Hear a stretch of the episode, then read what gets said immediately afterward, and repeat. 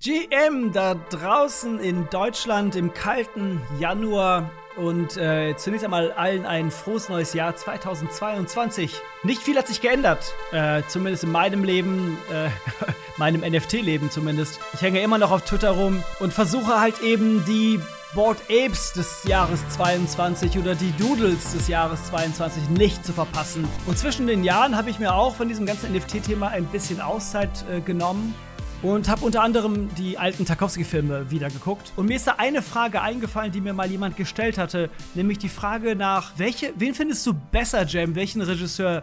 Fellini oder Tarkovsky? Obwohl beide Filmemacher so grundlegend unterschiedlich sind, konnte ich ad hoc sagen, Fellini. Das hat seine Gründe und das ist kein Filmpodcast offensichtlich, sondern ein NFT-Podcast. Aber worauf ich hinaus möchte ist, dass mir in dem Moment bewusst wurde, dass ich halt immer eine gewisse Referenz im Kopf habe. Eine Referenz nach Filmen. Und eine Referenz hilft eben nicht nur bei Filmen, es hilft auch beim Essen, das hilft bei allem Möglichen im Leben und genauso hilft es auch in der Welt der NFTs. Eine Referenz kann ganz unterschiedlich veranlagt sein. Eine Referenz im Bereich NFTs kann zum Beispiel eine Referenz sein im Bereich digitale Identität oder im Bereich Lifestyle digitale Identität, zum Beispiel die CryptoPunks oder die Nouns und, und Lifestyle halt eben die Board Apes beispielsweise. Und jetzt sind wir auch bei den Doodles, die insane Preisfloor von irgendwie 9 oder 10 ETH haben. Äh, Pranksy hat vor zwei Tagen ein Doodle gekauft für eine Million Dollar, was man halt eben so macht. Und äh, Slim Hoods liebe Zuhörerinnen da draußen, die äh, genau zuhören, in der fünften oder sechsten Folge, ich weiß es nicht mehr, habe ich über die Slim Hoods gesprochen, über James Crane gesprochen. Ich habe über ihn getwittert. Der Floor war bei 0,001 ETH und haltet euch fest, ich habe es gerade offen auf OpenSea, der Floor Price liegt jetzt bei einem ETH. Ich hatte zu dem Zeitpunkt 24 Stück gekauft und ja, ich habe auf dem Weg in der letzten Woche zwischen 0,7 und 0,85 viele verkauft. Ich habe jetzt nur noch, ich glaube, acht oder so. Auch die werde ich zum Teil weiterverkaufen. Der Grund, warum die Slumwood so hochgegangen sind im Preis, ist tatsächlich, weil sie ein Whitelist-Spot für die Invisible Friends von Markus Magnussen bedeuten im weitesten Sinne, wenn man zwei Slim Hoods hat und zwei Mood Roller hat, auch die Mood Roller sind im Floor Price beim einem ETH ungefähr, dann bekommt man automatisch einen Whitelist Platz. Es gibt kein Public Sale für die Invisible Friends, 5000 Stück. Unglaublich gehyptes Projekt. Ähm, Magnus hat 37.000 Follower, allerdings die Invisible Friends schon 177.000 auf Twitter und über 100.000 Community Member auf Discord. Ähm, nicht viel hat sich verändert und gleichzeitig hat sich doch sehr, sehr viel verändert. Lass uns einsteigen nach diesem relativ langen Intro in die neue Folge, in die zwölfte Folge von NFT Mania. Und ähm, ich freue mich, dass ihr noch dabei seid oder dass ihr, dass ihr neu in diesem Bereich seid seid, neu in diesem Thema seid und wenn ihr euch wundert oder fragt, bin ich denn eigentlich schon zu spät? Ich kann euch garantieren, ihr seid nicht zu spät. Es gibt so viele Projekte, die allein diese Woche durch die Decke gegangen sind, also so wirklich durch die Decke gegangen sind. Und ähm, ich meiner Meinung nach, und ich sage immer, do your own research, aber meine Perspektive auf den NFT-Markt und die Zahlen, die ich mir so angucke, sind ganz eindeutig auf grün. Nicht, nicht wie Ethereum, was aktuell ganz hart auf rot ist. Nicht vergessen, ein NFT ist halt eben immer ein ein NFT. Und äh, solange ihr es nicht verkauft, habt ihr es in eurer Wallet, könnt es als äh, Kunstobjekt in eurer Kollektion halten.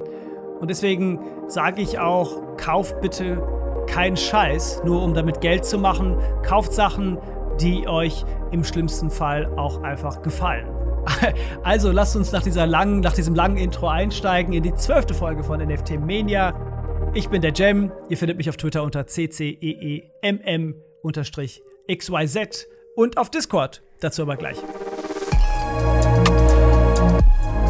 2021 habe ich eigentlich größtenteils gar nicht als, ich würde sagen, NFT-Trader verbracht. Ich habe mich mehr mit den technologischen und inhaltlichen Sachen auseinandergesetzt. Ich habe auch die NFTs, die ich gekauft habe, kaum verkauft. Ich habe mir, ich glaube, ich habe im ganzen Jahr vier NFTs verkauft. Und 2022 werde ich das ein bisschen anders handhaben, denn ich habe das Gefühl, ich habe jetzt den Markt verstanden. Nach acht, neun, zehn Monaten intensiver Arbeit. Ich habe die Mechanismen verstanden und ich fühle mich jetzt quasi bereit bereit, auch mit einigen Erlösen, die ich erzielen könnte, konnte, jetzt ein gewisses Risiko auf mich zu nehmen und tatsächlich NFTs auch aktiver zu traden, auch zu flippen. Nun, ich habe am Anfang des Podcasts auch immer wieder hervorgehoben, dass es mir nicht allein ums Geld geht. Und das möchte ich ganz klar weiterhin unterstreichen. NFTs ist für mich die kreative Freiheit, die da dran hängt. Es geht um die Artists, es geht um die Arbeit. Nichtsdestotrotz, es ist halt eben auch ein wirtschaftliches Segment. Ja, eine Branche mit sehr, sehr viel Volumen in sehr, sehr kurzer Zeit schaffen kann. Und ich finde,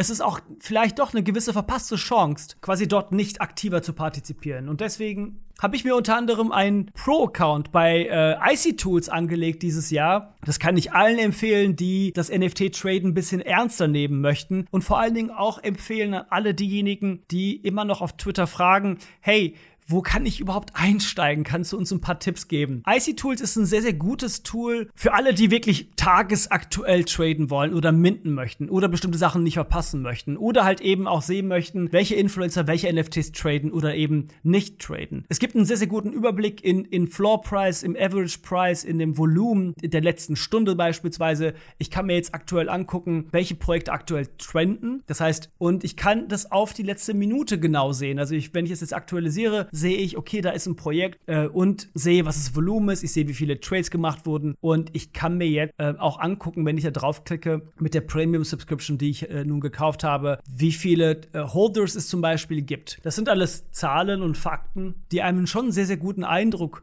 über so ein Projekt äh, verschaffen können. Denn ich sehe, wenn ich in die Holders gehe, ich sehe die Ethereum-Adressen, ich sehe die INS-Namen, ich sehe zum Beispiel Whalen.eth, Saltman, gax.eth. Ich kenne diese Menschen jetzt aktuell nicht, aber ich kann mir angucken, was es für Leute sind, indem ich ihre INS-Adresse einfach auf OpenSea eingebe. Und ich kann mir ziemlich schnell ein Bild darüber machen, was sie in ihrer Wallet noch so haben, mit welcher Intention sie vielleicht in dieses Projekt eingestiegen sind, ob es Flipper sind, ob es Influencer sind, die vielleicht viel Reichweite haben, die so ein Projekt hoch oder runter bewegen können. Also, es gibt mir sehr, sehr viel Information auf sehr, mit sehr, sehr wenig Klicks. Und das ist etwas sehr, sehr Wertvolles im NFT-Bereich. Information, Alpha, Alpha, wie alle so schön sagen in den Twitter Spaces. Ja, auch ich habe Alpha für euch, wenn ihr so möchtet. Ich hab, wir haben nämlich einen Discord mit Every NFT und beim Every NFT Discord gibt es jetzt einen speziellen Channel für diesen speziellen Podcast. Äh, ihr könnt euch einfach ähm, quasi kostenlos in die Community bewegen discord.gg slash everynft und äh, holt euch den NFT Mania Podcast Tag und dann seid ihr direkt, direkt dabei. Und ich möchte ganz gerne nächste Woche auch da eine kleine Verlosung machen. Ich habe mehrmals davon gesprochen, dass ihr doch bitte alle eine Hardware-Wallet euch holen sollt. Ich verschenke, ich verschenke eine Hardware-Wallet an, ähm, an einen neuen Discord-Community-Member äh, und mache dafür ein Giveaway. Also ähm, kommt gerne rein und äh, ich werde dort relativ viel mit euch auch Informationen teilen. Und wir werden in diesem Jahr auch, äh, auch ein Meetup machen, ein Meetup in, in, in Köln und ein Meetup in Berlin, dass man sich auch mal persönlich kennenlernen kann, damit man die Community ein bisschen aufbauen kann hier in Deutschland. All diese Sachen werdet ihr auf dem Discord äh, quasi auch erfahren. Ihr wollt natürlich vielleicht wissen, hey Jem, wie steige ich da ein in diese, in diese Welt der NFTs? Es fragen immer noch einige Leute, wo, wie steige ich da ein? Und es ist interessant. Ich habe vor ein paar Tagen in meinem äh, Twitter-Postfach ein Tweet entdeckt, was im, was im Spam gelandet ist, von äh, Pepe.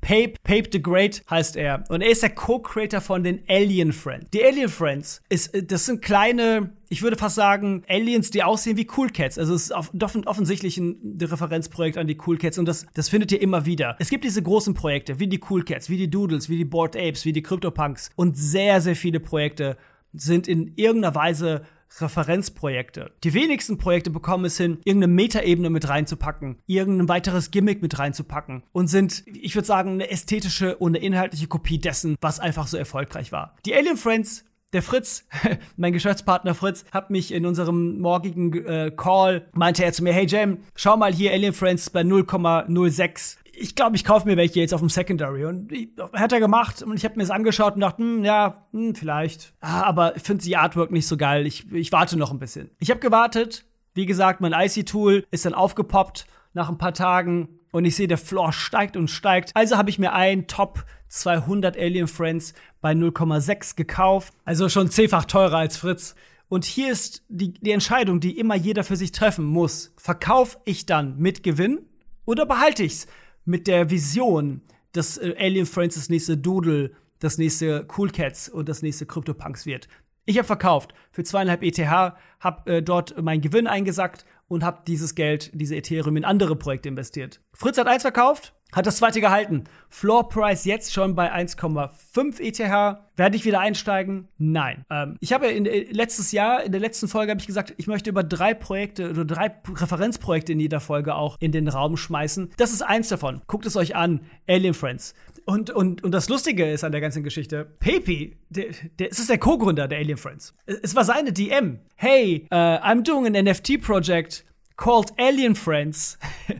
uh, just reaching out because I saw that you like creatures. Also, so lustig das klingt, viele fragen sich, wie kriege ich eigentlich eine Community aufgebaut? Wie, wie, wie kann ich das vermarkten? Ich, ich, ich finde das selber immer noch sehr, sehr schwer. Ja, man kann, man kann über Influencer gehen, es kann den hier 5 ETH in den, in den Rachen schmeißen und da ein ETH in den Rachen schmeißen und hoffen, dass dort ein gewisser Hype kreiert wird.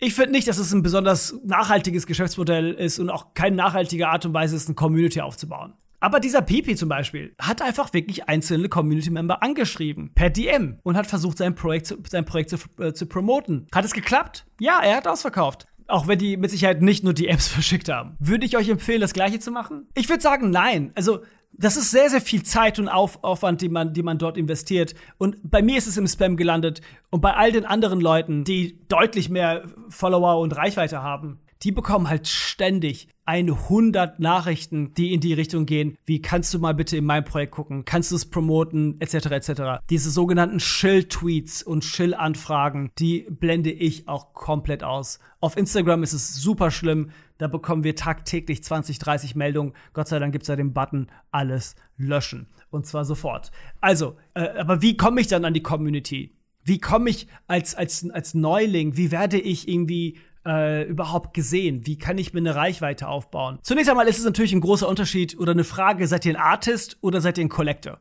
Wenn ihr Artist seid, habt ihr etwas sehr, sehr Wertvolles in der Hand, nämlich eure Artwork. Ihr könnt mit eurer Artwork engagen. Ihr könnt mit eurer Artwork äh, quasi versuchen, in Twitter Spaces zu kommen, darüber zu sprechen, euch vorzustellen und so weiter. Geht nicht hin und taggt nur eure Artwork unter irgendwelchen Posts von irgendwelchen Collectern. Das funktioniert nicht direkt. Aber ihr müsst in irgendeiner Weise aktiv sein in dieser Community. Und dann müsst ihr halt irgendwann gucken, dass ihr ein NFT habt. Dann könnt ihr das könnt ihr den Link zu dem NFT ähm, posten auf Twitter. Ihr könnt in Discords gehen und ein Teil einer Community sein. Ihr könnt vielleicht einen NFT kaufen und darüber twittern. Es gibt, ich würde sagen, keine eindeutige Formel. Und das, was ich natürlich sehe und mitbekomme, ist, dass super viele Neulinge in absolute Trash-Projekte reingezogen werden, in absolute Money-Grab-Projekte mit vielen, vielen Versprechen einer hochgepauschten Roadmap, die aber Quatsch ist. Genauso wie ich Modern Gamers so scheiße fand. Vielleicht habt ihr auf mich gehört, vielleicht auch nicht. Modern Gamers ist ein Desaster als Projekt. Die Artwork ist eine Katastrophe. Der Floor Price ist runter. Also, das kann man sehen, wenn man, wie gesagt, Referenzen im Kopf hat. Die haben mich davor bewahrt, in so ein Projekt überhaupt erst zu investieren. Meine Referenz sind beispielsweise die Robotos. Meine Referenz sind die Clone X. Meine Referenz in meinem Kopf, das ist Murat Pak. Das ist, äh, das ist alles, was, was Pak macht. Äh, meine Referenz sind die Nouns, die, die Apes, die Doodles, viele Super Rare Artists und all die Sachen, die ich nicht habe. Aber das sind die Referenzen, die man in irgendeiner Weise erstmal entdecken muss. Das heißt, vielleicht ist auch ein guter Einstieg in die NFT-Welt, sich erst einmal die Top 10, 20 Projekte anzugucken an Volumen in den letzten zwölf Monaten und zu verstehen, was die Mechanismen waren und wie diese Communities funktioniert haben und dort in irgendeiner Weise engagen. Pudgy Penguins. Was für ein Desaster. Dieser Cole, das ist ja mal eine Geschichte. Pudgy Penguins, mehrere x Millionen gemacht und es kommt immer mehr zum Vorschein, was das für ein weirder Typ anscheinend ist, dieser Cole, denn, also das ist anscheinend ein größeres Team, aber Cole ist einer der, einer der einflussreicheren Co-Gründer des ganzen Projekts. Äh, 999, der Typ, der die SOS Airdrop-Token rausgebracht hat, hat dazu einen langen Thread geschrieben. Er selber hat nämlich mehrere hundert Pudgy Penguins gekauft und er erzählt, wie sie ihm quasi angeboten haben, die Pudgy Penguins jetzt als sinkendes Schiff für 888 ETH angeboten haben zum Verkauf. Vor wenigen Monaten wollten sie noch 4000 ETH von ihm haben für 20 Prozent. Es ist ein langer Thread. Lest euch das gerne mal durch, wenn ihr Interesse an so latenten Crime Stories im NFT-Bereich habt. Äh, und gleichzeitig hilft es aber auch zu verstehen, wie so bestimmte Mechanismen hinter den Kulissen auch aussehen. Um auch nochmal zu verstehen, wie manipulativ dieser ganze Markt sein kann und was für weirde Typen und Teams ja auch unterwegs sind. Und ein drittes Projekt, was ich gerne mit erwähnen möchte, ist, und ich, ich habe ja gesagt, also die, die Invisible Friends, das könnt ihr euch natürlich auch anschauen, vielleicht wäre das eigentlich das dritte. Aber ähm, ein drittes, was ich hier nochmal vielleicht mit einem anderen Kontext erwähnen möchte, das ist World Wide Web. World Wide Web, Webland. Es ist so ein bisschen, die, wir haben darüber gesprochen schon, Decentraland, wir haben über CryptoVoxel gesprochen, über Sandbox gesprochen. Webland ist in einer gewissen Weise ein ähnliches Konzept. Webland hat kleine Apartments, Medium Apartments und Penthäuser. Und jetzt haben die neuerdings auch Assets. Äh, Assets, die bestimmte Funktionalitäten haben werden. Ich habe Webland im Dezember äh, zum ersten Mal äh, entdeckt. Damals war der Floor bei, für, für ein kleines Apartment, der Floor bei 0,2 ETH. Ich habe sogar in unseren Discord reingetwittert, ja, reingeschrieben als äh, by the floor Marker für mich selbst und hab's nicht gekauft. Dann ist der Floor jetzt rasant hochgegangen. Puck hat ein Apartment, Pranksy hat Apartments, äh, viele, viele Influencer haben Apartments und dann dachte ich, okay, ich schaue mir das noch mal genauer an und häng, hing ein wenig rum in dieser Welt. Hab mich eingeloggt, du connectest dich mit deiner Metamask, du kannst dir bestimmte Assets aus deinen eigenen Wallets reinpacken und dich quasi kostümieren mit diesen Sachen. Und Webland ist noch hart in der Entwicklung. Es sind erst drei Länder von, ich glaube, 20 gebaut. Die Apartments, die man gekauft hat, kann man noch nicht nutzen. Das ganze Konzept ist noch relativ rudimentär, aber das Team baut und macht einen sehr, sehr guten Eindruck. Floor ist bei 1,2 gewesen vorgestern und ähm, weil ich halt so viele Slimwoods verkauft habe, konnte ich mir dann ein kleines Apartment leisten. Mein erstes Apartment in meinem Leben übrigens, was ich besitze, ist jetzt ein Apartment im ja, Metaverse oder nennen wir es einfach wirklich beim Namen, im Webland, im World Wide Web. Schaut es euch gerne an. Äh, ich finde es ganz cool. Äh, Floor ist mittlerweile auch schon bei 1,8, also leider relativ teuer, muss man sagen. Keine Ahnung, ob das Vision hat und Zukunft hat. Ich finde es aktuell einfach so, wenn man die ganzen unterschiedlichen Länder sich anguckt und auch die Art und Weise, wie sie aufgebaut sind, äh, ist es so vielleicht mit das unterhaltsamste, das einfachste, das pixelartigste, die Central Land und äh, unterhaltsamer als CryptoVoxel auch ein ganz anderes Konzept, mehr eher so ein Meeting und Quatschen als eine Ausstellung. Aber das ist definitiv ein sehr, sehr spekulatives Asset. Alles spekulative Investitionen, die man hier macht, mit ähm, ja, in Teams oder in, in, in Technologien oder in, in Artwork, wo man auch sehr, sehr viel Hoffnung mit rein projiziert. Und damit muss man, glaube ich, sehr aufpassen. Vor allen Dingen als Artist muss man in dieser Szene sehr aufpassen. Ich möchte eine Sache zum Schluss dieser Folge erwähnen. Kid 8 und die G-Walls. Bin ein großer Fan von Kid 8. Er hat, glaube ich, das Jahr 2021 mitgeprägt als einer der NFT-Künstler, die äh,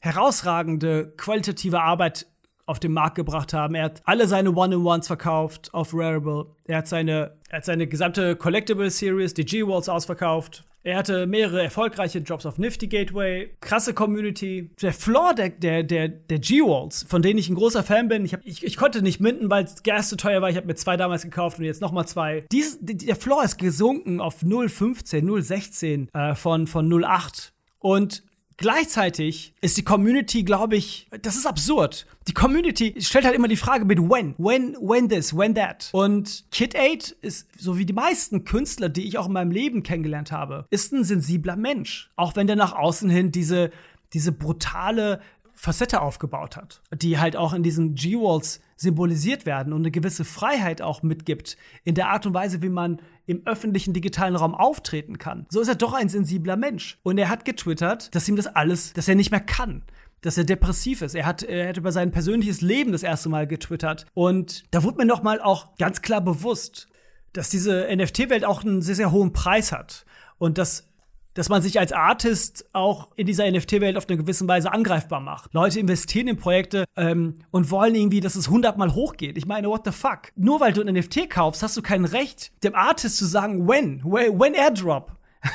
so, sorry, das geht nicht. Also, Geh, geh doch mal zu Apple und sag, hey, when VR-Brille. Oder, oder zu, zu irgendeinem anderen Künstler aus dem, aus dem klassischen Kunstbereich und sag, hey, when uh, Free Print, Free Malerei. Das ist völlig absurd. Und, und das macht natürlich was mit, dem, mit einem. Es macht was mit einem sensiblen Menschen, aber es macht auch etwas mit jemandem, der, der eine sehr harte Schale hat, da irgendwie liefern zu müssen. Und wenn ihr Artist seid und wenn ihr da draußen quasi euren ersten, eure ersten Schritte in die Welt der NFTs machen wollt und euch fragt, wie, wie könnt ihr da einsteigen und aber auch vielleicht das Gefühl habt, ihr verpasst dort etwas, eine Chance, ähm, doch mal auch endlich mit den eigenen Arbeiten Geld verdienen zu können. Vielleicht auch finanziell Unabhängigkeit zu schaffen und ihr kommt nicht so schnell dahin, dann ist das sehr, sehr frustrierend. Oder aber ihr habt etwas verkauft und die Leute wollen mehr und mehr und mehr, dann kann das sehr, sehr viel sein für jemanden. Und ich glaube, jeder muss da so seine eigenen Mechanismen aufbauen und, und gucken, wie er sich selber schützen kann. Denn all diese Let's fucking go and to the moon, das ist alles Quatsch und da muss man sich auch irgendwie schützen. Ich bin da 1000 Prozent auf der Seite der Artists. Und obwohl ich zwei G-Walls habe und wie gesagt, und nach der Nachricht von ihm, nach dem Tweet, habe ich mir noch zwei gekauft vom Floor. Also, weil der, weil der Floor so günstig ist. Ich bin von diesem Projekt überzeugt, genauso wie ich von den Slimwoods überzeugt war. Und trotzdem, ganz klar, denke ich mir so, hey Leute, lasst den Kid 8 in Ruhe. Der muss gar nichts. Der hat diese NFTs verkauft. Das ist die Kunst. Kauf es, halt die Füße still, hängst dir an die Wand, pack sie auf deine, auf deine digitale Watch, pack sie auf dein Handy, mach's, mach einen Bildschirmschoner daraus, nutze es als PFP, hängst dir an die Wand, gib mit dein, bei deinen Freunden an, indem du denen deine Metamask-Wallet auf deinem Handy zeigst. Sei Teil der Community engaged. Ich meine, die haben eine tolle Community übrigens, GWAS. Super engaging Community. Mach das alles mit. Und, und wenn das Projekt irgendwie noch mehr Aufmerksamkeit bekommt und, und irgendwie weiter durch die Decke geht, super. Und wenn nicht, halt die Fresse. das ist kein Wunschkonzert hier. Also, so also hart das ist. 99% aller NFT-Projekte wird auf Null gehen. 1000 Prozent. Sehr, sehr wenige Projekte gehen halt eben durch die Decke. Ähnlich wie, wie, wie Unternehmen an der Börse oder wie Startups. Schaut euch mal die Ratio an von Investments in Startups und den erfolgreichen Startups. Ihr hört natürlich, oh, XY ist an der Börse und ist jetzt 10 Milliarden Dollar bewertet. Ja, und, und die anderen 1000 Firmen sind alle pleite gegangen. Es wird im NFT-Bereich nicht anders sein, wenn ihr rein Profit schlagen wollt. Es ist wirklich ein hart umkämpfter Markt. Ihr müsst da wirklich sehr analytisch sein. Ihr müsst euch wirklich sehr viel Zeit nehmen. Es sind sehr, sehr viele Parameter. Es gibt sehr viel Manipulation. Also die Wahrscheinlichkeit, dass ihr mit euren ersten NFTs Verlust macht, ist sehr, sehr groß. So. Äh, ich hoffe, das war trotzdem nicht alles zu frustrierend jetzt hinten raus, denn ich bin der Meinung, es soll ja Spaß machen, dieser ganze, dieses Thema. Und es macht Spaß. Man lernt Leute kennen. Offensichtlich ist es aber auch mit sehr, sehr viel Stress verbunden. Jeder muss da irgendwie seine eigenen Mechanismen schaffen, um halt eben da auch auszusteigen, um Pausen zu finden, um sich nicht überwältigen zu lassen von den ganzen neuen Projekten und Informationen. Und ähm, ja, geht das Jahr äh, langsamer an, geht das Jahr entspannter. Ich, ich wünsche euch allen weiterhin viel Gesundheit und und kommt gerne in den, in den, Discord, wenn ihr ein bisschen quatschen wollt und so ein Ledger Hardware Wallet möchtet. Und ich verspreche euch, ich, versch ich verschick's auch wirklich äh, verschweißt und, und, und, ungeöffnet und unkodiert oder wie auch immer man das hacken kann. Denn äh, man kann's hacken. Da gibt's Geschichten von, wie Leute irgendwelche Ledgers bekommen haben und dann äh, hat man irgendwelche Passwörter eingeben und am Ende waren die ganzen eigenen Funds und NFTs weg. Also achtet auch immer wieder, achtet auf eure Sicherheit. Ich sage das immer wieder. Es werden immer äh, ich, ich, lese jeden Tag von Leuten, die gehackt wurden, die alle ihre NFTs verloren haben. Nutzt eine Hardware-Wallet, wenn ihr in dem Bereich hart unterwegs sein möchtet. Und ähm, Genau, ähm, ich äh, freue mich, dass ihr noch dabei seid. Wenn ihr Fragen habt, schreibt mir gerne auch auf Twitter, wenn ihr keinen Bock habt, auf Discord. Ich antworte in der Regel allen, die mir schreiben, vielleicht mit ein bisschen Verzögerung. Und ähm, hoffen wir, dass es ein, ein, ein bombastisches NFT-Jahr wird, 2022. Und ähm, ja, aber auch, dass, sie, dass sie die, die essentiellen Themen des Lebens nicht zu kurz kommen, auf der Strecke bleiben. In diesem Sinne, bleibt gesund und äh, bis zur nächsten Folge von NFT Mania. Achso, äh, eine Sache noch ich habe erfahren, dass es gut ist, ich weiß gar nicht, wie das funktioniert, aber das weiß ich nicht, dafür habe ich keine Zeit. Aber dass es gut ist, wenn ihr meinen Podcast bewertet. Irgendwo. Ich weiß noch nicht mal wo. Es hat mir nur jemand gesagt, dass es keine Kommentare gibt. Also wenn ihr wisst, wo man das macht, dann schreibt da gerne irgendwo einen Kom Kommentar drunter. Äh, vielen Dank fürs Zuhören. Bis bald, euer Jam. Tschüss. tschüss.